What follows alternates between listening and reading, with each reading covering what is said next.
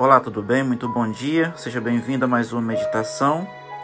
É, hoje nós vamos é, caminhar dando dicas e orientações como é, identificar movimentos religiosos. Vou dar cinco dicas aqui. Hoje será a primeira e nós iremos é, viajar é, identificando esses movimentos falsos, né? Movimentos religiosos falsos. É, nós precisamos ficar atento a isso. Se alguém em nossa vida se tornar, por exemplo, nosso Messias, fonte nossa informação religiosa, e se não tivermos um conhecimento seguro e pessoal de Jesus e de Sua palavra, estaremos preparando nossa mente para acreditar na falsidade. É, nós precisamos é, agradeço, eu particularmente agradeço a Deus por todos os líderes religiosos que estão fielmente ensinando a palavra. Mas preciso lhe dizer o seguinte: se você descobrir a verdade de Deus na Bíblia e for ao seu pastor ou professor de religião e essa pessoa lhe disser faça isso ou faça aquilo, ensinando a própria crença em vez de ir à palavra de Deus, não se deixe enganar. Não se renda à opinião particular de um líder religioso quando o Espírito Santo está convencendo você de algo diferente. Se o ensinamento dessa pessoa não estiver claramente fundamentado na Bíblia, e mesmo assim você a seguir, definitivamente você será enganado pelo anticristo quando ele vier. Então, meu querido irmão, essa é a primeira dica, né?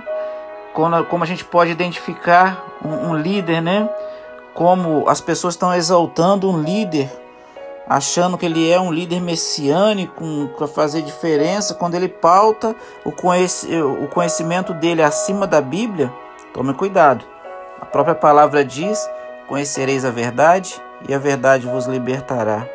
Amanhã nós vamos saber a segunda dica. A segunda dica de como vamos identificar os movimentos religiosos. Amanhã falaremos falsos movimentos religiosos substitui a palavra de Deus por ensinamentos humanos. Eu te espero amanhã. Que Deus te abençoe. Conhecereis a verdade e a verdade vos libertará. Bíblia acima de tudo. Deus está conosco. Nós somos o povo da Bíblia. Vamos continuar estudando, exaltando o nosso Criador. Que Deus te abençoe nesse dia, que Deus te guarde e tenha certeza da providência divina a cada momento. E eu, nesse momento, eu quero orar com você para agradecer a Deus porque nós temos o conhecimento da palavra.